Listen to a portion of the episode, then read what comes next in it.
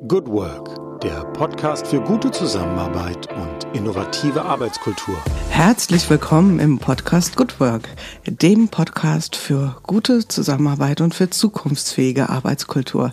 Mein Name ist Julia Jankowski und ich begrüße euch nicht nur zu einer neuen Folge in unserem Podcast, auch im Jahr 2023 hier an dieser Stelle. Also ich bin ja nicht die Bundespräsidentin, die das ganze Volk hier begrüßen muss, aber zumindestens für den Salon, für den Audiosalon Good Work sage ich erstmal ein fröhliches Hallo und ich hoffe, das Jahr 2023 zeigt sich ein bisschen beeindruckt durch freundliche Begrüßung. Das können wir alle gebrauchen nach einem Annus Horribili für viele ähm, Besonders gute Schulnoten habe ich ehrlich gesagt nicht gehört für das letzte Jahr. Wir machen einfach mal den Deckel zu. Und damit wir sehr gut in das neue Jahr starten, also zumindestens Good Work technisch, habe ich mir was Besonderes überlegt. Und zwar sind wir ja so zum Jahreswechsel sehr darum bemüht, uns zu reflektieren, auszurichten. Wir nehmen uns ganz, ganz viele Dinge vor ähm, ja, so ich sag mal bis Fastnacht, bei uns ist Fastnacht, Karneval hält das in der Regel noch ganz gut an, ja, Stichwort mehr Sport, weniger Alkohol, weniger was auch immer. Und dann wird es doch, kommt einem irgendwie das Leben dazwischen, ja.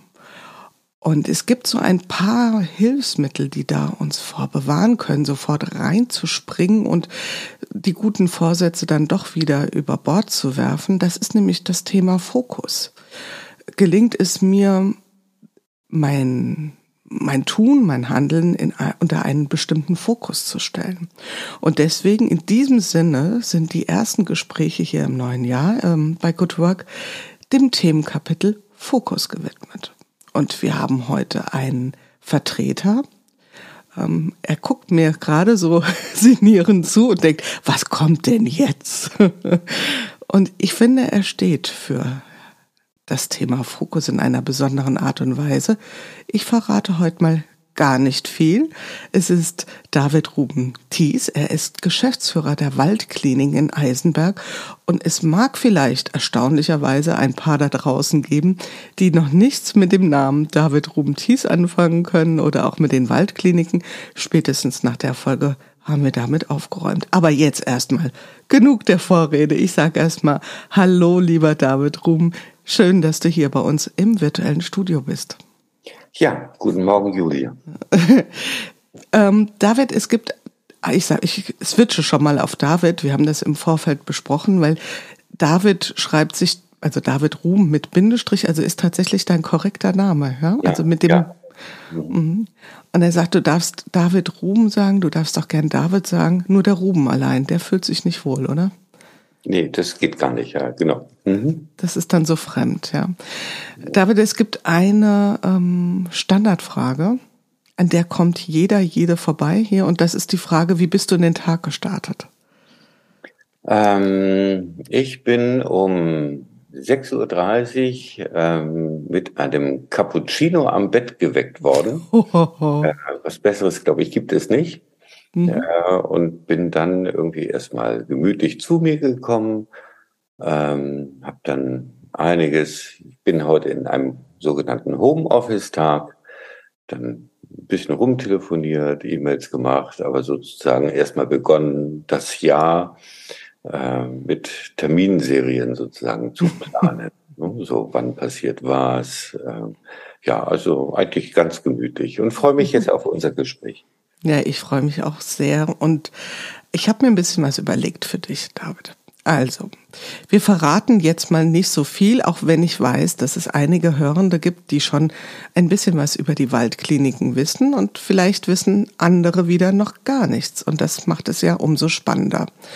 Und zwar versuchen wir jetzt einmal etwas haptisch-optisches, so etwas wie ein Gebäude, irgendwie auditiv zu beschreiben oder über den auditiven Kanal äh, zu transportieren. Das ist ja schon eine Herausforderung. Ja, wie, wie beschreiben wir das? Und vielleicht machen wir es einfach mal so. Mal angenommen, ich wäre Patientin. Ja, ich sag bewusst an der Stelle mal noch Patientin.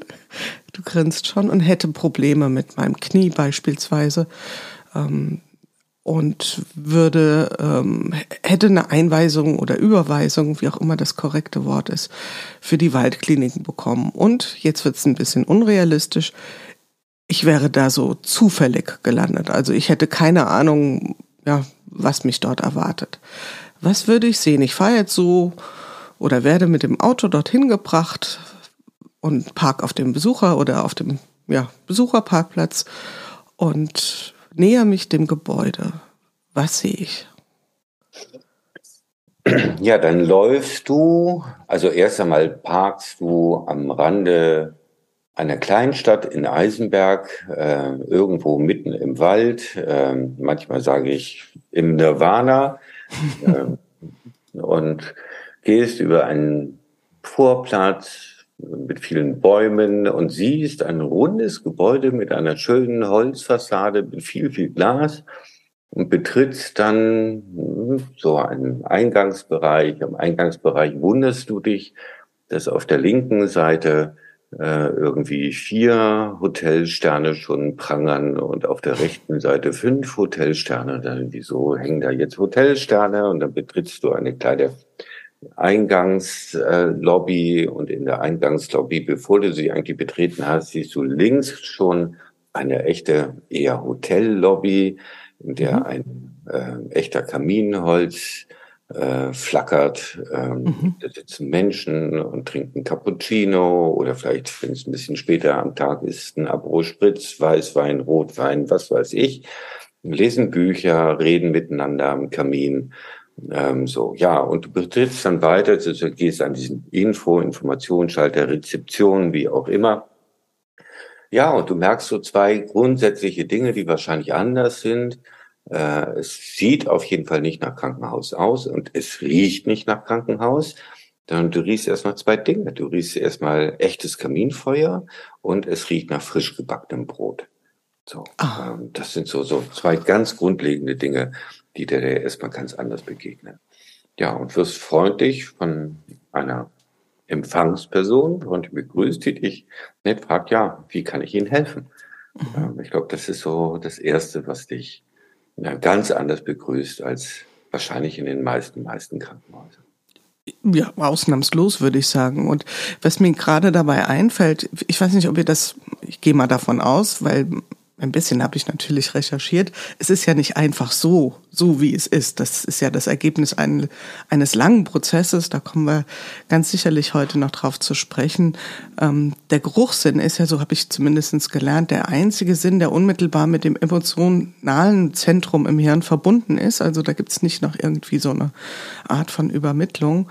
Und das heißt, wenn ich irgendwo reinkomme, wo es nach frisch gebackenem Brot riecht. Und das ist ja, glaube ich, auch der so ein bisschen dieser Grund, warum in Supermärkten sehr gerne vorne nochmal äh, diese Backstation ist. Dann entsteht ja sofort so ein Gefühl von ähm, Vertrautheit von hier werde ich umsorgt, genährt. Ja? Also warmes Brot oder der Duft von warmem Brot ist ja also unwiderstehlich. Ja, dann kann ja niemand widerstehen und Holzfeuer auch. War das eine Überlegung oder? Ähm, ja, also es ist eine sehr bewusste Überlegung gewesen. Also aus vielerlei Gründen. Mhm. Also, aber eben genau so. Wie, wie, wie kann man Menschen, denen es ja erstmal in der Regel nicht gut geht, die beim Betreten einer Klinik oder einer Praxis ja möglicherweise auch Angst haben, ähm, mhm. so erstmal dieses Gefühl von Heimlichkeit, von Zuhause geben, von ähm, erstmal Welcome, so von mhm. Entschleunigung, von Ne? So, ne? All deine Aufregung, wie kannst du die möglichst zügig jetzt erstmal wieder ablegen? Ne? So. Und du hast das Wort ja schon gebracht, Patient. Äh, da fing ja unsere erste Überlegung schon an. Äh, Patient aus dem Lateinischen übersetzt Patientia, ertragen und erdulden. So, ne? Ein wundervolles Synonym für unser deutsches Gesundheitswesen, für jeden Besuch eines Krankenhauses ertragen und erdulden. wollen wir das? Nein, das wollen wir alle nicht. So, und dann gibt es ein zweites wunderschönes lateinisches Wort, Hospice, ne? Mhm. Also das Hospital, in das du ja jetzt hineingehst, das mhm. Krankenhaus, krank, mhm. nein, du willst ja nicht krank werden, du willst gesund werden. Da geht es ja schon mal los. Du gehst ja nicht rein, um noch kränker zu werden. Nein, du willst gesund werden, deswegen gehst du da ja eigentlich rein. Also warum eigentlich mit Angst? So, was ist das für ein Ding? Es ist ein Hospital. Woher kommt das Wort aus Hospice? Hospice übersetzt Gast und Gastlichkeit. So, also warum reden wir eigentlich von Patienten und nicht von Gästen? wenn du dieses lateinische Wort nochmal hochholst, da ist es ja nicht nur der Gast und die Gastlichkeit, sondern da drin steckt ja auch das wundervolle Wort ne, der Hospitality. Also mhm. die Deutschen mhm. würden das englische Wort der Hospitality in Hotel übersetzen. Mhm, so.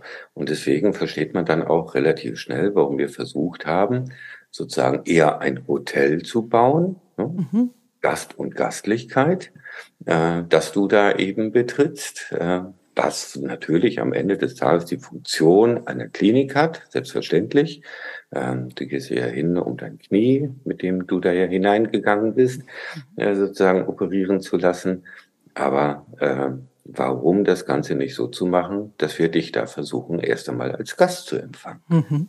Und du dich als solche insbesondere eben auch fühlst mindestens so logisch wie ähm, beeindruckend, ja, die Klarheit dieser Gedankengänge. Und wir bleiben nochmal bei unserer äh, imaginären ähm, Besucherin, die keine Besucherin ist, sondern auch keine Patientin, sondern Gästin, also eine, eine Frau, die mit ihrem Knieleiden bei euch ähm, eine Behandlung erfahren wird, die kommt jetzt da rein. Sie hat überhaupt keine Ahnung, ähm, was die Waldkliniken sind, also dieses Konzept kannte sie nicht. Und sie ist aber ganz normal bei einer gesetzlichen Krankenkasse versichert. Was ist ihr erster Gedanke, wenn sie dort reinkommt? Was würdest du vermuten? Also viele, die von uns hören, die die Bilder sehen, die denken immer, um Gottes Willen, das ist eine Privatklinik. Mhm. Ähm, das können wir dann immer relativ schnell entmystifizieren. Also 99 Prozent der Menschen, der Gäste, die wir da drin behandeln, äh, sind eben gesetzlich versichert.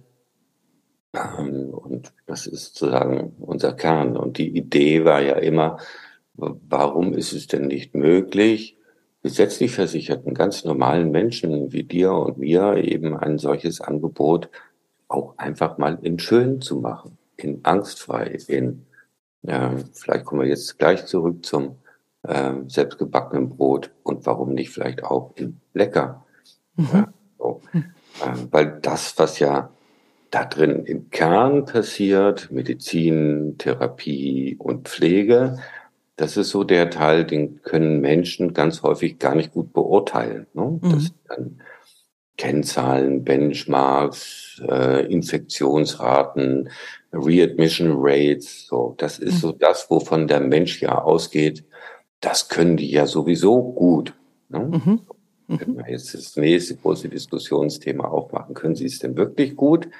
Ja, so, wir als eine der größten Fachkliniken in der Bundesrepublik Deutschland ja, haben da tausende von Kennzahlen. Ich will gar nicht so sehr auf das Thema eingehen. So. Aber es ist genau der Teil, den Menschen eben erwarten, wenn du in eine Fachklinik hineingehst. Das können die so. Mhm. Aber was denn da darüber hinaus gibt es denn noch, was du eben was dir Sicherheit gibt, was dir Angst nimmt, was zu deiner Genesung beiträgt, wo du einfach sagst, wow, ich glaube, jetzt bin ich hier wirklich am richtigen Ort angekommen. Mhm. Das sind ja so diese vielen Kleinigkeiten. Und die Kleinigkeiten heißt ja am Ende des Tages, würden wir Wahrscheinlichkeit, wahrscheinlich sagen Achtsamkeit. Mhm. Da hört mir einer zu, äh, da geht jemand wirklich auf meine Bedürfnisse ein, oh, das Essen ist noch lecker, da habe ich ein Zimmer, wo ich in die Natur hinaus gucken kann, ähm, wo ich Platz plötzlich habe, äh, wo ich einen Wintergarten finde, äh, wo, wo mh, Begegnung im Wintergarten so organisiert ist, dass ich mich mit anderen Menschen treffen kann, wo, wenn ich Besuch bekomme äh, oder mein Nachbar im Zimmer, ich diesen bitten kann, ich würde aber gerne weiter schlafen, kannst du nicht mit dem Besucher äh, nebendran in den Wintergarten gehen, so dass ich mein Mittagsschäfchen weitermachen kann. Lauter so viele, viele, viele kleine Details, die wir uns da eben mit ausgedacht haben, ähm, so die sich wörtlich jetzt hier fürchterlich schwer äh, beschreiben lassen. Mhm. Aber das sind so eben diese Besonderheiten, die wir da versucht haben, eben einzubauen. Und das für ganz normale Menschen. Mhm. Und das ist jetzt wahrscheinlich spätestens der Moment, wo sich der eine oder die andere Hörerin fragt, wo ist der Zauberstab? Also, äh, weil wir erleben ja gerade äh, unser Gesundheitssystem als eine, ja, wie soll ich es mal sagen, eine Aneinanderreihung von Dingen der Zumutung. Ja, nicht nur Erduldung, also es ist wirklich Zumutung und zwar für alle Beteiligten im System, sowohl die Menschen, die dort arbeiten, als auch die Menschen, die die Dienstleistung in Anspruch nehmen. Und das ist ja gefühlt am anderen Ende dessen, was du gerade beschreibst. Und du bist, das darf ich vielleicht an der Stelle nochmal ergänzen, ja, äh, in deiner beruflichen Laufbahn gestartet im Gesundheitssystem, wenn ich es richtig äh, so verstanden habe. Also du hast den Pflegeberuf von der Pike auf gelernt und auch ausgeübt. Das heißt, du weißt sehr, sehr genau, was Menschen, die ähm, krankheitsbedingt in einer Klinik, einem Krankenhaus, ähm, in eurem Fall einem Hospital äh, Zeit verbringen, was sie brauchen. Du weißt auch sehr genau, was äh, Menschen, die dort arbeiten, brauchen. Und was war für euch jetzt neben den schönen Grundgedanken, weil das klingt jetzt so schon ein bisschen weiter im Prozess mit Hospice und Gastfreundschaft, was war für dich vielleicht so ein, darf das an der Stelle mal sagen und einen kleinen Gruß zu meinem lieben ähm, Businessfreund Lukas Bosch, der spricht immer vom What the fuck Moment. Ja, mhm. also so ein Moment, wo man sagt, das kann nicht sein. Mhm. Gab es so einen Moment, in dem, was du getan hast, äh, in, in deinem beruflichen Alltag, deiner Kollegen, Kolleginnen, wo du gesagt hast, es kann nicht so sein. Wir müssen etwas ändern und zwar nicht nur ein bisschen weniger schlecht, sondern deutlich besser machen? Also ich glaube, dieser What the fuck-Moment, um das einfach mal aufzugreifen, ohne deinen Kollegen dazu hm. kennen, war für mich, und das war eigentlich in der Krankenpflegeausbildung schon immer dieses ewige Rumgejammer. Also dieses ähm, Lamentieren, am besten beim großen Pottcafé, im Kollegenkreis, mhm. im Aufenthaltszimmer, ähm, wie schlecht denn die jeweiligen Zustände alle so sind. Und das war für mich immer so unvorstellbar, ja, dann lass uns doch jetzt in diesem Moment auf dieser Station, in diesem Flur doch einfach mal aufstehen und es ändern. Ne? Mhm. So. ähm, was weiß ich, die Wand ist nicht gemalt, sieht doch kacke aus. Ja, und dann lass uns in die Malerei der Klinik gehen, lass uns dann einmal Farbe holen, Stifte, Pinsel, keine Ahnung was. Und dann malern wir das jetzt halt mal schön, ne? anstatt hier rumzusitzen und ähm, ne, und uns darüber stundenlang zu echauffieren. Oder wenn uns irgendein Zustand nicht gefallen hat, ja, dann ändern wir ihn doch einfach mal jetzt hier bei uns auf der Station. Also das war so mein lebenslanger, äh, ne? ja, dann lass es uns doch einfach mal tun. Mhm. Ähm, und wer sind denn die Experten? Äh, ja, wir selber. Ähm, so, also wir haben doch die Erfahrungen, was unseren Patientinnen Gästen, wie wir sie jetzt heute nennen, gut tut. Und wer sind die Profis, wenn nicht wir selber? So, und ich glaube, so ist auch dieses ganze heutige Gebäude ja entstanden, dass wir eigentlich nichts weiter äh, als die Menschen in diesem ganzen Prozess, wie dieses Gebäude entstanden ist, wie es funktionieren soll, ähm, einfach beteiligt haben, ne? Mhm. partizipativ in riesigen Runden nach unterschiedlichsten Methoden mehr und mehr mitgenommen haben und eben nicht nur bei der Entstehung des Gebäudes, sondern eben auch bei der Vision für das Haus. Also diese Idee äh, der Gast und Gastlichkeit, ähm, ne? geht das nicht auch in schön? Ähm, ne? Hm? Was gehört denn dazu? Glückliche Gäste, Schrägstrich Patienten zu haben, glückliche Mitarbeiter zu haben? So. Und dabei auch noch die Besten, inhaltlich, fachlich zu sein, äh, muss ja eigentlich nur deine eigenen Leute fragen. Mhm. So, das sind die Profis so. Und das einfach sehr, sehr konsequent über viele Jahrzehnte oder Jahre, Jahrzehnte waren es nicht, es war ein Jahrzehnt, aber einfach zu tun. Äh, nichts anderes haben wir gemacht. Mhm. Und vielleicht doch darüber hinaus äh, auch einfach mal zu gucken, wie haben es denn andere auf dieser Welt, die ja alle dieselben Themen haben, ne? Hygiene, Abläufe, Prozesse, administrativer Aufwand, Störungen, die du so in deinem Klinikalltag hast. Wie haben die denn die immer wiederkehrenden Probleme, und die sind ja weltweit in etwa ähnlich, Knie ist Knie, Äh, ne? Wie mhm. haben die denn das verdammt nochmal gelöst und haben dies denn vielleicht in Dänemark, in den Niederlanden, in Schweden, in Kalifornien, weiß der Geier wo, vielleicht ein bisschen geschickter gelöst als wir, um dann uns das anzugucken, da vielleicht mal mitzuarbeiten, um uns dann zu fragen, naja, wenn die es besser gelöst haben, was hindert uns denn daran, es genauso aber mal zu kopieren und genauso zu machen wie die? Von, von den Besseren oder von den Besten lernen. Ja, das ist ja, ja wirklich ein probates Vorgehen und ähm, ich hab, wir hatten im Vorfeld ganz kurz nur gesprochen, deswegen, ich, ähm, ich glaube, unsere Hörenden wissen es schon ein bisschen. Ähm, der Podcast Good Work geht ja zurück auf ähm, quasi die Idee, die Veränderungen in unserer Arbeitswelt mitzuschreiben. Ja? Also als äh, Corona ausbrach und es plötzlich zu sehr viel mehr Remote-Arbeit kam, war so der Gedanke, lass äh, das doch mal mitschreiben, was die Menschen gerade erleben.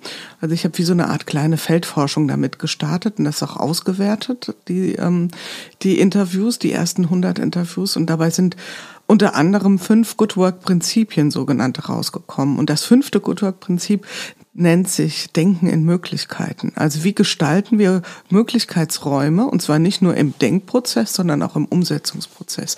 Ich finde, dafür ist eure äh, Klinik ähm, wirklich ein Paradebeispiel. Also da könnte man noch viel tiefer eintauchen. Und es gibt noch ein anderes Prinzip, das nennt sich gelebte Agilität. Also viele reden im Moment über agile Arbeitsweisen. Und so ein bisschen, was du jetzt so gesagt hast, lässt bei mir schon die ähm, äh, so ein kleines Signal aufkommen. Es hört sich sehr nach so einem ähm, Design Thinking Prozess an, den ihr da besch beschritten habt, weil dieses genau dieses Momentum des Beobachtens, des äh, genau gucken und überhaupt erstmal eine Vertiefung ähm, was sind denn eigentlich die Problemstellungen, was sind die Bedürfnisstrukturen, das braucht ja ein bisschen Zeit und Raum. Gehen wir noch mal ganz kurz an diese Stelle zurück. Also ihr habt irgendwann gab's das grüne Licht. Wir bauen das ähm, die Kliniken um komplett. Also war das eine Entscheidung, die ihr auch einfach so beim Träger. Ihr seid ja, glaube ich, auch vom. Wer ist, wer ist der offizielle Träger von euren Kliniken? Der Landkreis. Der Landkreis. Der Saale Holzlandkreis mhm. ist der Mehrheitsgesellschafter, die Uniklinik Jena der Minderheitsgesellschafter. Mhm. Also das heißt, wir sind in kommunaler öffentlich-rechtlicher Trägerschaft ähm, hatten eben, weil das alte Gebäude eben nicht mehr funktioniert, Fördergelder des Freistaates Thüringen bekommen, mhm. aber eben nicht mehr und nicht weniger als andere Krankenhäuser jetzt eben auch bekommen würden, wenn da ein Bedarf ist und er eben auch genehmigt wird. Und das ist eigentlich sehr schön beschrieben. Ähm, so, aber wir haben es dann, glaube ich, erst im Nachgang verstanden, dass wir da möglicherweise einen Design Thinking Prozess gemacht haben weil wir einfach vieles ausprobiert haben. Ne? Also, also ne, die ersten Pläne da waren und wir über Großgruppeninterventionen partizipativ in die, die unterschiedlichen Settings ausprobiert hatten. Dann erste kleine Mock-ups gemacht. Ne? Geht denn das? Passt das Zimmer? Ja, mit mhm. Bretterwänden, dann wieder neu gezeichnet, dann die Pläne den Mitarbeitenden gezeigt oder den jeweiligen Anspruchsgruppen. Ähm, um, um, und dann haben wir oder gerade ich so gemerkt, ja, okay, danke, könnt ihr mir das bitte unterschreiben, so im Sinne von, haben wir da jetzt ein echtes Commitment? Und dann habe ich relativ früh verstanden, dass viele sich mit, mit diesen zweidimensionalen Architekturplänen ein Stück weit schwer taten. So, mhm. also ihre Unterschrift zu geben. Ne? Also mhm. klar, es ist ja für viele Menschen, für eine Reinigungsfachkraft ist oder ne, auch ein Chefarzt? Die sind mhm. alles Mögliche trainiert und gewohnt, aber eben nicht so einen Plan zu lesen. Ähm, so. Und dann aus, aus, aus dieser ja, Not heraus, Verzweiflung heraus, wie, wie kann ich guten Gewissens da mein Commitment geben, wenn ich so ein bisschen wie der Ochs vom Berg da stehe und diesen Plan vielleicht nicht stehe und mich vielleicht auch nicht traue mhm. zu sagen, entstand dann eigentlich, und es ist eine wundervolle Idee, das habe ich auch wieder aus, aus der aus der Hotelbranche dann eigentlich durch unsere Architekten erfahren, ja, dann bau doch mal ein Mock-up. Also, und zwar ein eins zu eins Modell der künftig x-fach skalierten Patienten oder Gästezimmer und der Flure und also alles, wo, wo klar war, da haben sie Angst, da haben sie Sorgen davor, ein Commitment zu geben. So. Und dann haben wir für irrsinniges Geld, also erstmal ein Mock-up gebaut, wo wir dann wirklich eben eins zu eins original die Dinge testen konnten, ne, um da festzustellen, hey, so geht es ja gar nicht, wieder abgerissen, wieder neu aufgebaut, wieder angepasst. So, ne? Bisschen, also hunderte von Details, ne? Klinken, wo man sich die Finger einquetschte, ne? was du natürlich auf keinem Plan dieser Welt siehst. Ne? Mhm. Lichtschalter, die die einfach unglücklich angebracht sind. Ne? So nachts macht die Krankenschwester die Tür auf und warum muss sie jetzt um die Tür herumgreifen, ne? um da an den Schalter ranzukommen? Warum macht, bringt man den nicht gleich an, ne? ohne dass die ganze Tür auffliegt und und so weiter und so fort. Ne? Also tolle Ideen, die dann entstanden sind. Und wir wären nie darauf gekommen. Und am Ende hat sich das ganze Ding natürlich auch noch amortisiert, weil wir natürlich auch Fehler entdeckt haben, die bei Instandhaltung und Wartung des Gebäudes uns die Haare von dem Kopf gefressen hätten. Ne? So, mhm. die sind uns aber erst wirklich dann aufgefallen, ähm, als wir dann dieses Mockup gebaut haben. Mhm. Ne? So, also es war am Ende des Tages heute, weiß ich's, ein echter Design Thinking Prozess. Mhm. Ähm, so, aber ne, bei uns eigentlich eher aus der Not heraus entstanden, weil wir gesehen haben, wie schwer sich Menschen tun, einfach ne, das Profigeschäft des einen, was ja nicht ihres ist, was ja auch völlig verständlich ist mhm. und auch nicht schlimm ist, einfach gut mitzutragen. Das das kann ich mir total gut vorstellen. Ich erinnere mich gerade noch mal so zurück, als wir unser ein, allein schon unser Einfamilienhaus gebaut haben und äh, ich dann so diese ersten Pläne gesehen habe und ich habe das echt angeguckt. Also so ein bisschen das Gefühl, wie wenn man zum ersten Mal auf einen Ultraschall guckt und denkt, Schwarz kämpft gegen Weiß, aber ansonsten keinerlei Strukturen erkennt oder versteht und ähm, den Zugang dann zu dieser Information überhaupt sich erstmal zu erschließen, ja, diese Übersetzung von etwas Zweidimensionalen in ein Erleben, in eine Dreidimensionalität und was das auch bedeutet, das ist ja für Nicht-Profis fast nicht möglich. Und trotzdem nochmal, ich hake da nochmal nach. Ähm, wann kam der Brief vom Landkreis, lieber David, müssen wir mal hier ein ernstes Gespräch führen, was du hier vorhast, das ist ähm, Gigantismus oder, weil ich würde jetzt mal unterstellen, dass das ein sehr ungewöhnliches Vorgehen ist, oder? Mal in der Planung einer Klinik. Und da habt ihr doch sicherlich Neuland beschritten, auch jetzt mit so einem Mockup, oder ist das schon etwas Typisches oder Übliches? Ähm, also zum Glück gab es diesen Brief nie. Äh, ich glaube vermutlich auch da, weil wir eher proaktiv kommuniziert haben. Mhm. Ähm, gut, in diesem Fall redet auch der Träger weniger mit als vielmehr die Förderbehörde. Die mhm. Förderbehörde hat uns weitestgehend, weil hier geht es ja auch wieder um Steuergelder, viel Freiraum gelassen, weil sie am Ende des Tages gesagt, na gut, ihr, es ist euer Budget, Ihr müsst damit klarkommen. Ne? Ihr mhm. müsst damit klarkommen. Von uns gibt's nichts mehr.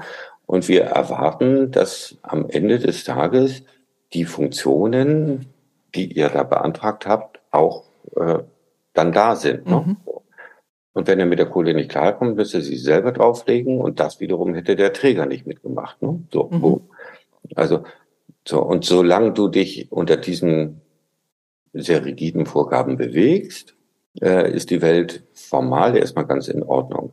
Und gleichsam hatten wir einen wundervollen Support, dass wir natürlich die Grenzen dessen, Raum- und Funktionsprogramme und so weiter, äh, dann gebeten haben, dürfen wir die denn verschieben? Also zum Beispiel den Gästen mehr Fläche zur Verfügung zu geben, äh, dafür aber zum Beispiel an der Eingangshalle ganz viel Kubatur einzusparen ne? oder mhm. durch Verschiebung von Funktionen innerhalb der sehr starren gesetzlichen DIN-Normen äh, etwas zu ändern. Und da haben wir viel Freiheit bekommen. Aber auch da mussten wir natürlich erstmal begeistern, überzeugen, Menschen mitnehmen.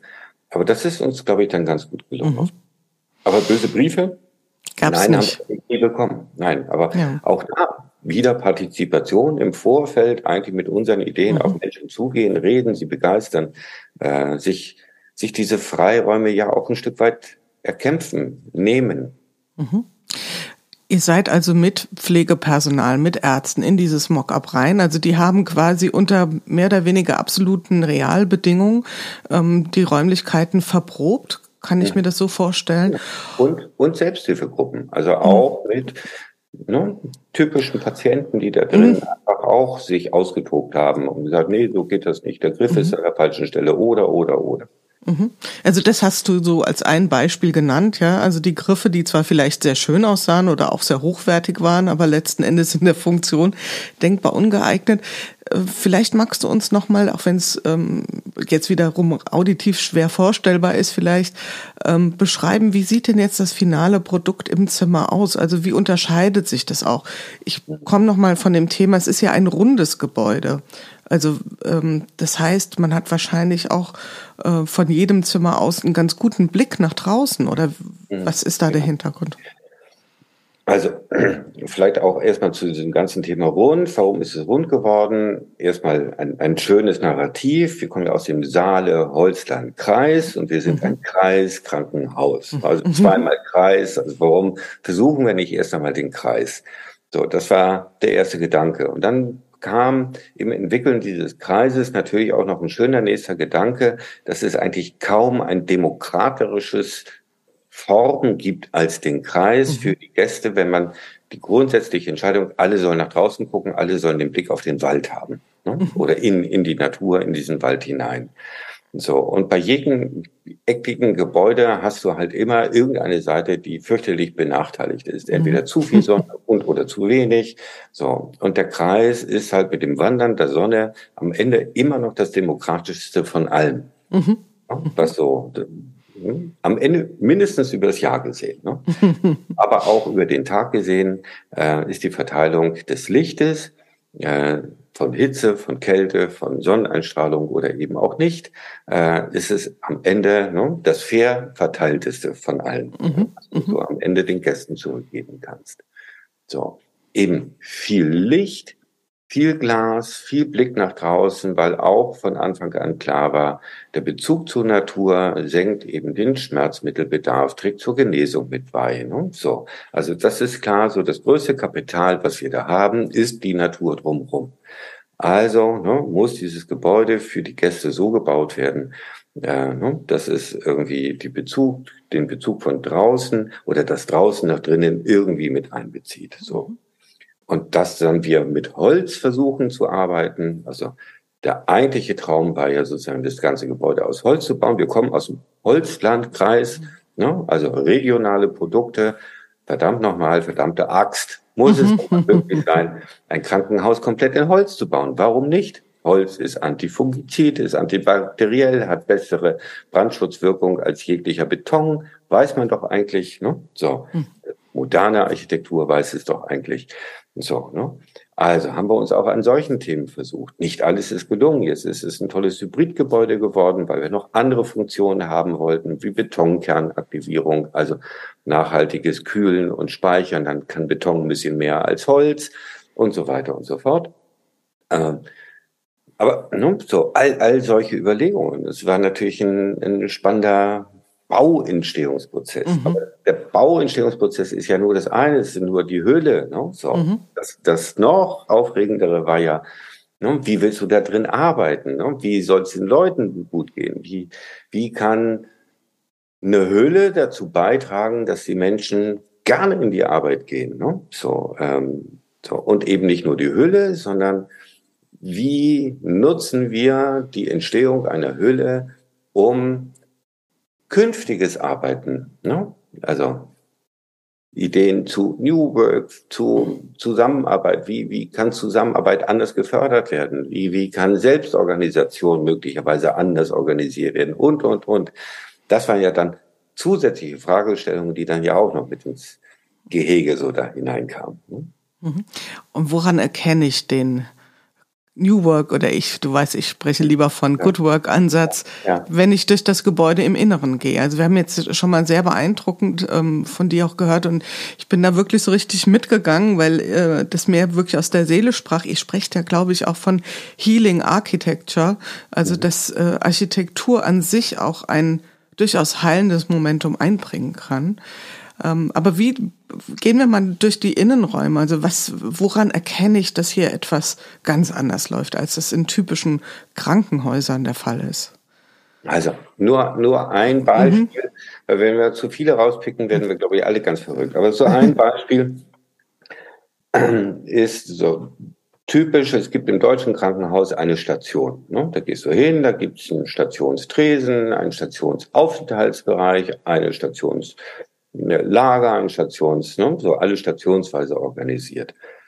Und das haben wir zum Beispiel in den Niederlanden gesehen, äh, dass dieser ganze Stationsbezug bei denen aufgehoben worden ist. Und das haben wir dann übernommen und kopiert und äh, im, im Grunde das in ganz kleine Units zerlöst. Das heißt, äh, es gibt ein Grüppchen von Patienten, die einen festen Pflegebezug haben. Also eine sogenannte Unit-Schwester, so haben das die Niederlande genannt. Die haben den Begriff auch gleich mit übernommen.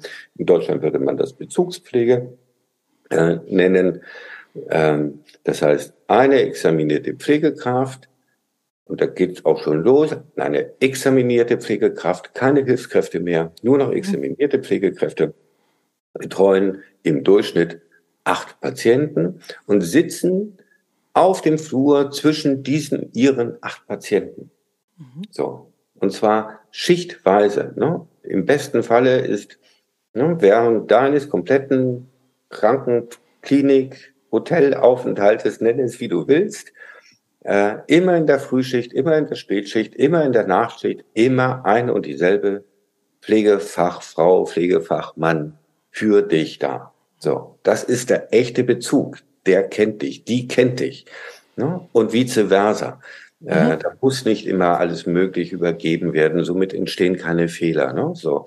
Und sie sitzt auf dem Flur. So ansprechbar, sichtbar. Sie hinterzieht sich nirgends mehr. Ne? So, links und rechts von ihrem Arbeitsplatz ist noch eine Kollegin mit dabei für die nächsten acht Patienten. Sie sind also sozusagen zu zweit, können sich gegenseitig vertreten, in ihren Pausen sich gegenseitig, haben links ihren sauberen Bereich, haben rechts ihren eigenen Bereich.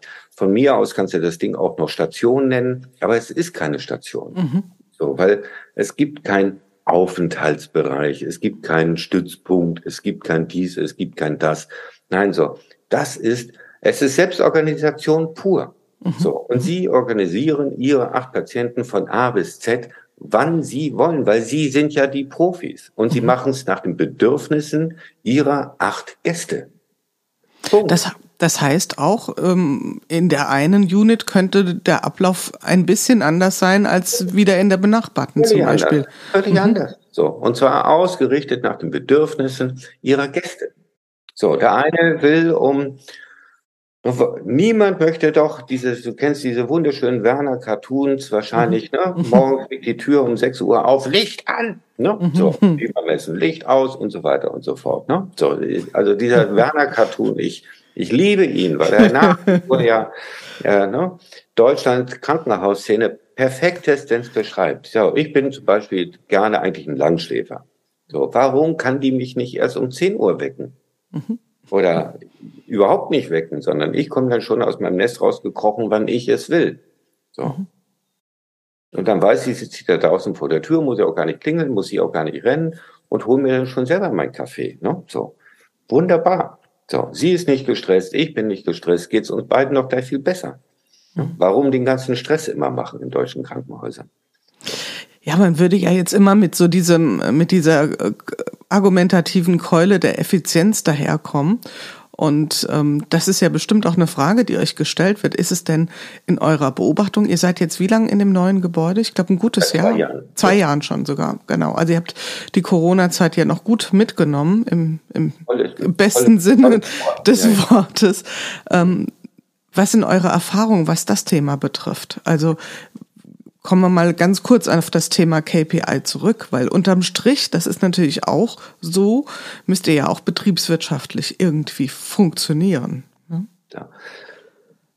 Also ich, ich, ich kann es in beide Richtungen beantworten. Es gibt natürlich Kolleginnen und Kollegen, die haben sich schon ganz auf dieses Unit-Konzept eingelassen und am Ende des Tages muss man sagen, sind sie erfolgreicher als diejenigen, die nach dem alten klassischen Stiefel um sexual aus dem Nest. Um mhm.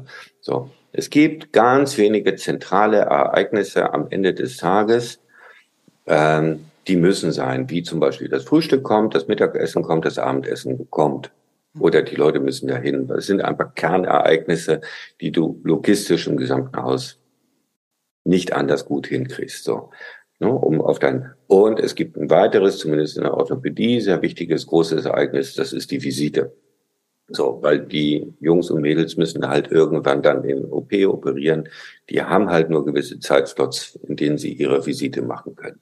Alles andere kannst du wirklich drumherum machen. So, kannst du anders vereinbaren, kannst du es anders terminieren. So. Und wenn du wegkommst von dieser, ich muss jetzt aber mal alles in die Frühschicht packen, sondern du kannst es ja wunderbar mit deinen Kollegen über 16 Stunden eines Tages verteilen. Und zwar so verteilen, dass du den Patienten mit einbindest, diesen Gast. Ne? Es sind plötzlich alle total easy und total entspannt und total glücklich. Und das ganze Gerenne hört auf. Es ist am Ende sogar noch erfolgreich. Und es macht die Leute alle zufrieden. Den Gast, den Mitarbeitenden, alle. Ja, verrückt. Und ja. es ist ja auf der einen Seite sowas von streng der Intuition auch irgendwie, oder nicht der Intuition, sondern dem logischen oder gesunden Menschenverstand folgend und steht ja doch ziemlich diametral dem gegenüber, wie wir es in anderen Krankenhäusern derzeit erleben. Und was würdest du sagen, war so ein, so ein äh, vielleicht wirklich ein Gamechanger auch es, ich bleibe noch mal kurz bei dem Stichwort äh, betriebswirtschaftlich, ist möglich zu machen. Auch die Ausstattung, du sagst, ihr verarbeitet oder habt sehr viel Holz verarbeitet. Und wenn ich jetzt mal so meine zum Glück wenigen Krankenhausaufenthalte so Revue passieren lasse, da war sicherlich sehr, sehr wenig Holz vorhanden. Ähm, meine Annahme wäre immer gewesen, es ist äh, schlicht nicht möglich oder es ist halt viel zu teuer. Ähm, was war da so euer Learning, dass ihr gesagt habt, und wenn es doch geht? Ja, also die ganze Kiste hat am Ende des Tages genauso viel gekostet wie quadratisch mhm. praktisch gut Krankenhaus, wie man sie so allgemein kennt. Ja, der Weg dahin hat also viele graue Haare bereitet, nicht nur mir, mhm. sondern vielen anderen auch. Also, ja, und es ist, es ist anstrengender gewesen. So, heute kann man, glaube ich, von uns viel lernen, auch von den Fehlern, die wir dabei gemacht haben. So, aber es geht so. Und dieses, man, man kriegt's hin. Wir mussten halt häufig in ein Hotelregal hineingreifen und oder den Lieferanten beibringen, was sie noch alles ändern müssen, damit man zum selben Preis das Ganze dann halt mit Brandschutz und mit Krankenhaushygiene dann eben auch noch hinkriegt. Aber viele hatten eben auch Interesse und Lust in, in eine neue Branche oder in ein neues Segment mhm. hineinzugehen. Das ist ja auch wiederum das Schöne.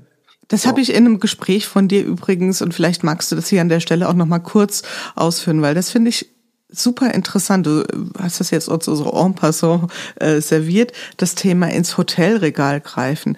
Ähm, ihr habt da ja eine Beobachtung gemacht, wie üblicherweise Krankenhäuser äh, ausgestattet und eingerichtet werden und dass da vielleicht sogar sehr viel Geld in eine Richtung läuft, die unterm Strich niemand wirklich etwas bringen. Ja, vielleicht magst du auf den Punkt nochmal ja. eingehen. Also in meiner Wahrnehmung, das ist jetzt wirklich eine sehr persönliche und sehr wird im Krankenhaus viel mit Angst verkauft. So, da gibt es Hersteller, die einem sagen, du musst die dienen sowieso und wenn du die nicht einhältst, lieber Herr Geschäftsführer oder liebe Frau Einkäuferin oder wer auch immer, kommst du ins Gefängnis. Ne? Mhm. Also du musst die Fliese nehmen und du musst die Türklinke nehmen und du musst, weil nur die kann so. Und du musst teilweise schon eine recht coole Socke sein, um zu sagen, weißt du was, was muss, was, was verkaufst du mir denn da gerade? Du verkaufst mir hier ein Stück Fliese. Was muss denn die Fliese können? Die muss abwischbar sein mit einer einprozentigen Wischdesinfektionslösung. So. Mehr muss das Ding nicht können. Und deswegen muss mir jetzt nicht irgendwie die Geschichte vom toten Hund verkaufen und dann noch in so potthässlich. Ne?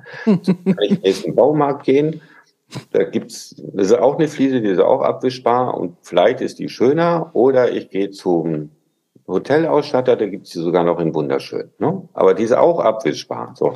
Also es ist so wirklich, es ist ein altes Narrativ, was wir da so in deutschen Krankenhäusern haben. Ne? So, das muss ganz so. Und wenn du das nicht alles beachtest, dann bist du tot. So. Du musst schon Lust drauf haben, dich da A nicht erschrecken zu lassen. Ne? So, und einfach immer wieder durchdenken, was, was erzählt er mir da? Das stimmt doch gar nicht. Ne? So. Und, und vielleicht auch ein Stück weit Rotzigkeit da mitbringen und zu sagen, ja, ja, erzähl du nur, ich gehe dennoch da woanders hin. Ne? Ich trage dann auch vielleicht gerne die Verantwortung dafür. Und es müssen ja viele mittragen. Ne? dein eigener Hygienepfleger, äh, ne, die äh, Hygienefachärztin, die ist das, jene, tausend von Beteiligten, die du auch alle mit auf diese Reise nehmen musst, weil alle sind gewohnt, in dieses Krankenhausregal erstmal reinzugreifen und nicht zu hinterfragen, was dir da eigentlich geliefert wird. Mhm. Und ich, ich finde das wunderbar, diese Beobachtung. Ich habe gerade eine ganz schräge Analogie. Ich denke jetzt mal äh, ans andere Ende der äh, Emotionen, nämlich an eine Hochzeit zum Beispiel. Also wenn du in ein Geschäft gehst, sagst, guten Tag, ich hätte gern ein paar weiße Schuhe mit bisschen Absatz, dann kosten die XY Euro. Wenn du sagst, ich hätte gern ein paar Brautschuhe, ja, dann kannst du sicher sein, dass das ähnliche Paar ein Vielfaches davon kostet, ja, ohne dass es wirklich jetzt irgendeiner Vernunft folgend ähm, gerechtfertigt wäre. Und das ist jetzt vielleicht in dem Fall genau am anderen Ende der Emotion, aber letzten Endes, dass dieses Spiel mit eben den Emotionen unter Umständen zu einem, zu einem wirtschaftlichen Ergebnis führt, was niemand wirklich etwas nutzt, außer natürlich den Herstellern, das ist klar. Mhm. und, und da diese nüchternen, gesunden Menschenverstand folgenden Fragen zu stellen, das braucht ja ein Stück weit Mut. Hast du dich da als äh, einsamer Kämpfer, als einsamer Held empfunden oder hattest du so eine, sagen wir mal, Allianz der, der ähm, klar denkenden Menschen und der mutigen Fragesteller um dich rum versammeln können? Also Held nein, einsam ja. Aber sowas mhm. von einsam, das kannst du dir gar nicht vorstellen, ja. Mhm. Mhm ging das hin bis hin zu das ganze Unterfangen in Frage stellen? Nee, das nicht, aber es ist halt ein ewiger Kampf gewesen. Also bis hinein zu den Fachplanern oder den, den dafür jeweils Zuständigen bis hin zu Ämtern. Ne? Es, ist, es ist ja für, für jedermann ist es unbequem gewesen. Ne? So. All diejenigen, die ihre Dienst da überprüfen und die Ämter und Normen und wir sind tausende von Beteiligte mhm. und jetzt kommen die da mit ihrem schrulligen Ding um die Ecke und nichts entspricht irgendeiner ihnen bekannten Norm. Nichts, hm. aber auch rein gar nichts. Und alles muss extra überprüft werden und extra gemacht werden. Und, und jeder erzählte ja natürlich erstmal, geht nicht. So. Mhm. Haben wir ja noch nie gemacht. Also mir manchmal hat Spaß gemacht, aber manchmal ging es einem halt auch fürchterlich aufs Skrotum. Ne? Oh, schon wieder der nächste. Ne? Ne? Ich will doch nichts weiter als einen Vorhang da aufhängen. Wieso? Vorhang, Krankenhaus geht nicht. Wieso geht das nicht? So, dann geht es schon wieder los. Ne? Und also, es ist egal, was du da angefasst hast. So, erstmal, so. Und dennoch ist es ja wiederum das Schöne gewesen. Heute hängen da überall Vorhänge und es ist alles überhaupt gar kein Problem und sie sind abwaschbar. So, aber so, ist ja, es ist auch ein Nerventreiber gewesen. So. Mhm. Und dennoch hat es auch unendlich viel Spaß gemacht. Und es macht deswegen Spaß, weil es ja zu einem guten Ende kam. Also ähm, was du jetzt so beschrieben hast, der gesamte Prozess hat ja durchaus was von einer Heldenreise. Ne? Also mit dem der Held bricht auf und deswegen, du magst das Wort vielleicht in dem Zusammenhang nicht, aber du kennst wahrscheinlich das Erzählmotiv. Und äh, irgendwann gibt's das Tal der Tränen und am Ende gibt's ja im schönen Märchen zumindest, und das ist bei euch so auch die, die Erfüllung, das gute Ende. Und Gab es vielleicht so den Moment, wo du sagst, mm, das war jetzt, das war so dieser Heureka-Moment, wo du sagst, okay, jetzt fließt alles zusammen. Es ist, ähm, es ist genau richtig, wie es ist. War das bei der Eröffnung, vielleicht schon vorher, vielleicht aber auch später? Gab es so etwas? Also für mich war, war dieser wirklich schönste glückliche Moment, nachdem unsere Mitarbeitenden mit den Patienten umgezogen sind, vom Altbau in den Neubau, wir so eine kleine, bescheidene Mitarbeitereinweihungsfeier parallel noch gemacht hatten. Und abends nach Sonnenuntergang die ersten Gäste in diesen Wintergärten saßen und genau das passiert ist, was wir uns ja eigentlich ausgedacht hatten mit allen, dass vier Gäste aus zwei Zweibettzimmern im Wintergarten saßen und miteinander geklönt hatten und niemand mehr an seinem Patientenfernseher klebte mhm. und die in Austausch gingen und miteinander klönten und ratschten und diesen Wintergarten genossen haben und mhm. plötzlich Austausch da entstand. Und überall über dieses Haus, von draußen konntest du da reingucken, äh, diese Begegnung da war und diese Begegnung ja ja auch zu etwas führt, nämlich die beschäftigen sich miteinander selber, empfinden darüber ihren Schmerzen nicht, haben keine Langeweile, deswegen klingeln sie nicht, deswegen hat die Pflege wiederum eine Entlastung und so weiter und so fort. Ne? Das war ja alles mal angedacht. Und dass das plötzlich funktioniert, das war so für mich der Moment, wo ich echt mit Tränen in den Augen draußen stand und gesagt habe, wow, das hat mhm. funktioniert. Genau für diesen Moment, wunderbar. Wir kehren so langsam Richtung Schluss gerade ein und ähm, so zwei Fragen ähm, geistern noch durch mein, nein, ist Quatsch, es sind viel mehr Fragen noch, nur zwei Fragen möchte ich noch jetzt hier Raum geben. Nicht, nämlich einmal ähm, aus Sicht eurer Gäste, ähm, glaube ich, brauchen wir nicht viel Fantasie, ähm, zu verstehen, dass die sehr, sehr glücklich sind und dankbar, dass es so ein tolles Angebot gibt. Wie sieht das bei den Mitarbeitenden aus? Also, weil es wird natürlich es bedeutet ja mehr Selbstorganisation für den Einzelnen, also dieses Unit-Konzept, wie du es beschrieben hast. Also zumindest stelle ich es mir so vor, dass es von dem Einzelnen auch mehr ähm, Eigenverantwortung abverlangt. Was sind die Rückmeldungen? Also wie kommen die Mitarbeitenden damit klar? Erleben die das als Empowerment? Erleben die das als mehr vielleicht auch ein, ein sinnhafteres Arbeiten, wobei in eurem Berufsumfeld sich ja die Sinnfrage wahrscheinlich nicht so dramatisch stellt wie in anderen. Ja, sie ist ja per se sehr sinnvoll, aber in den, in den Abfolgen, was sind die Rückmeldungen eurer Mitarbeitenden? Also unterschiedlich und größtenteils erstmal positiv, aber nicht überall. Ich glaube, für viele ist es erstmal jetzt, und es kommt halt sehr auf Berufsgruppen auch nochmal drauf an und sehr differenziert, aber jetzt insbesondere die Pflege ist ja sozusagen von diesem Gebäude berührt, betroffen ne, äh, gewesen. Äh, für, für die Pflege ist es, glaube ich, entscheidend, dass, ich, dass, das, dass das, was wir da mit Ihnen ja gemeinsam auch entwickelt haben, ist Ihnen erstmal Ihre Berufung wieder zurückgegeben hat. Ähm, so. Und damit schon auch den Sinn ihrer Berufung auch wieder stark verschärft hat. Äh, ne? Also ich finde Pflege schon immer sehr sinnvoll gewesen, aber in diesem Fall hat es einfach den Fokus wieder zurückgeführt. Nicht für alle, muss ich auch sagen. Nämlich plötzlich sich nicht mehr zurückziehen zu können, seine Berufung ausgeliefert zu sein vielleicht. Mhm. Hm? So. Mhm. Plötzlich fällt auf, wenn du Defizite hast, Qualifizierungsbedarfe mhm. hast, kannst du plötzlich nicht mehr verstecken mit deinen Defiziten. Mhm. Ähm, das sind schon Dinge, die sind nicht leicht, ne? so und führen auch zu Ausspannungen.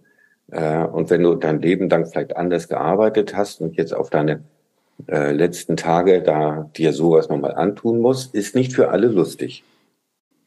Ähm, ja, und es führt aber auch zu, wie so ein Magnet zu Bewerbungen von Menschen, die sagen, oh wow, so ein toller Pflegeschlüssel, ich kann meine Berufung wieder nachgehen. Das finde ich aber spannend, dieses Konzept, da möchte ich aber auch gerne arbeiten. Ähm, so, es verändert etwas. Ne? So. Und gerade für diejenigen, die von, gerade von draußen neu dazukommen, äh, das ist so der eigentlich mhm. Impuls, den wir, den wir dann wirklich machen. Ne? So. Seid ihr ein Role Model in der Gesundheitsbranche oder anders gefragt, war Herr Lauterbach schon bei euch? Nee, Lauterbach nicht, aber sein Vorgänger, der war vorher schon da. Er hat diesen Neubau leider nicht gesehen, Corona-bedingt. Und der neue, den haben wir mehrfach eingeladen, aber er liest ja lieber Studien, um es mal grob zu sagen. Und twittert und hat schon ganz tolle eigene Ideen, wie man das Gesundheits System reformiert. Ironie off. Ähm, eine allerletzte, sehr persönliche Frage. Ich habe ein bisschen recherchiert. Du bist ja äh, in einem Architekturhaushalt groß geworden. Mhm. Ist das richtig? Ja. Und es hat ja auch jetzt nicht irgendjemand äh, die, die Hülle des ähm, Krankenhauses oder das Konzept entwickelt, sondern Matteo Thun, ein mhm. hochrenommierter Architekt, mhm. ähm, der ja für Hotel, glaube ich, sehr viel äh, schon getan hat, aber nicht nur das, also ganz, ganz bekannter Name, großer Name und ihr habt auch Auszeichnungen bekommen. Und äh, du sagst, du bist im Homeoffice. Ich sehe da, das können jetzt unsere Hörner nicht äh, beurteilen, eine sehr, sehr schöne Skulptur am, im Hintergrund, oder? Ist es? Es sieht, sieht auf jeden Fall drei Lautsprecher. Das ist ein Lautsprecher. Auch. Oh, wow. Okay. Mhm. Gut, also Design und Funktion in einem. Ist Ästhetik für dich ein Wert an sich? Ja. Natürlich, ja. Mit Funktion, bitte. Mit Funktion? Mit Funktion, klar. Mhm. Und ist es dir ein Anliegen, diesen ästhetischen Wert, also jenseits von Oberflächlichkeit, in, auch in diesen Kontext zu bringen, wo man ihn zunächst überhaupt nicht vermuten würde? Ja, ich finde überall. Also so, ne, würde ich es gerne mit Corbusier dann schon fast mhm. Äh, zusammenbringen. Ja, also natürlich hat es einen eigenen Wert, ne, weil es, glaube ich, Gesellschaften und Menschen verändert. Ne? Ähm, und so habe ich das auch immer verstanden. Vom Städtebau bis hin zu, ne? es, ist, es ist eben mehr als nur eine Hülle. Ähm, so und ja, und ich glaube, es verändert Verhalten, es verändert den Umgang von Menschen, es ermöglicht äh, eben Dinge und ich glaube, es lohnt sich immer darüber nachzudenken. Mhm. Was für ein wunderbares Schlusswort und was für eine schöne Perspektive für dieses neue Jahr. Lieber David Ruben, es war ein großartiges Gespräch. Ich habe das ganz, ganz arg genossen, dir und deinen Ausführungen zu lauschen. Und auch wenn du dich selbst nicht ähm, gerne als Held titulieren möchtest, ich äh, fand das durchaus heldenhaft, deine Schilderung. Und das Thema Ästhetik im Arbeiten, ich finde, das ist ähm, unterbelichtet. Ja, da können wir ein bisschen mehr Scheinwerfer drauf werfen. In diesem Sinne, vielen herzlichen Dank und alles Gute für dich und für 2023. Ich danke dir. War schön mit dir zu reden. Danke.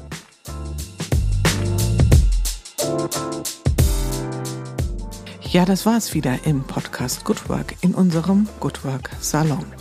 Wenn euch die Art der Gespräche gefallen, wenn ihr Freude daran habt, etwas tiefer in die Themen einzutauchen, spannende Geschichten zu hören und Transformationserfahrungen live mitzuerleben, dann schaltet ein, hinterlasst ein Abonnement. Ihr findet den Podcast überall dort, wo man üblicherweise Podcast findet. Das heißt bei Apple, bei Spotify, seit kürzerer Zeit auch bei YouTube. Ich freue mich auf jeden Fall, wenn ihr wieder einschaltet und freue mich auch über Nachrichten auf allen möglichen Kanälen von euch. Und bis dahin, passt gut auf euch auf. Eure Jule Jankowski.